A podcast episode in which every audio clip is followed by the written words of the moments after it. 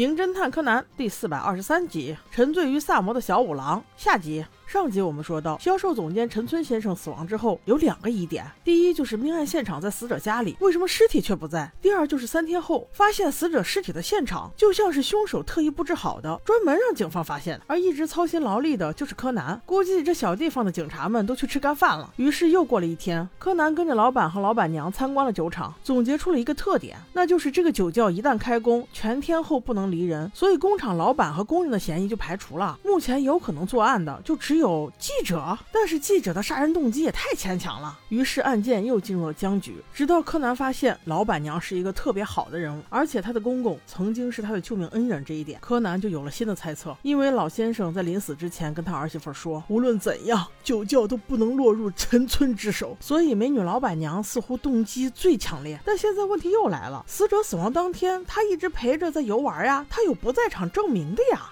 加上这个，还有之前的两个疑点，柯南突然灵光乍现，于是他用小五郎的声音给当地警察打了个电话，问问吃干饭的警察们在死者的外套上有没有检测出火山灰。警方倒是很配合，很快就有了结论，还特意开车来找毛利小五郎的时候，才开口说道：“啊，毛利先生你好啊，你让我们查的东西我们查到了。”毛利嗖嗖一脸傻相，哈哈哈，你们查查查到什么了？那个，您不是让我们查死者的外套吗？嗖嗖虽然云里雾里的，但还是厚着脸皮应声道：“啊，这样啊，看我说的吧，凶手应该是个女人。”两个小警察极其兴奋。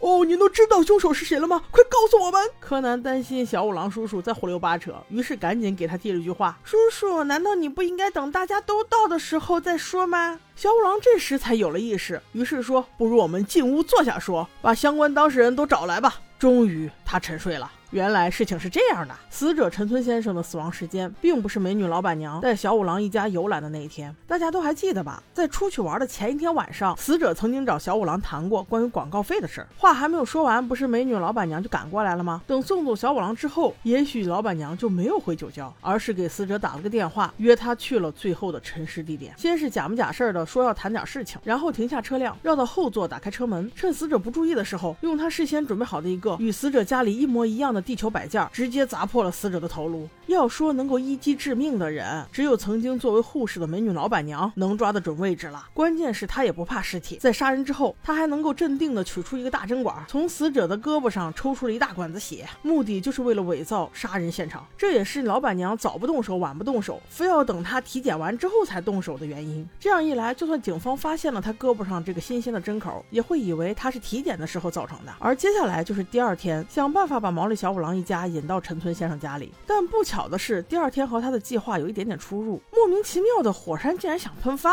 搞的是但凡在户外活动人身上都有一层浮灰。意思也就是说，如果死者是当天死的，再由凶手把他的尸体搬到户外，那死者身上肯定有火山灰。经警方检测，死者身上没有，所以柯南才确定死者不是游玩那天死的。当天下午六点左右，美女老板娘把小五郎一行人引至死者屋外，因为门没锁，自己先进到了死者房间，隔了两三分钟才喊了出来。而这段时间，他就是。在伪造现场，先是用大针管把血全部都刺到地上，再用死者家里一模一样的摆件沾上死者的血液扔到地上，之后再配上一声尖叫，齐活。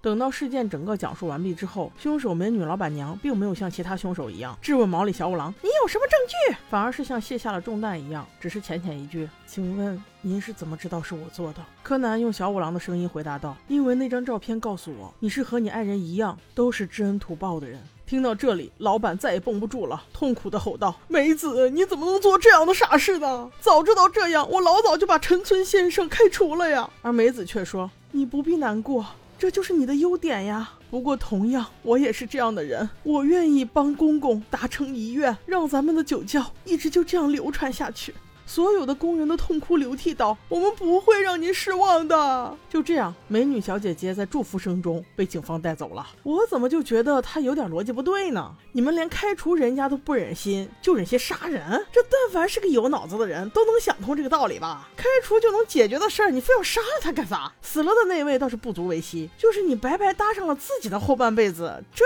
不值啊！在美女小姐姐临上车之前，老板再一次冲出来对她说。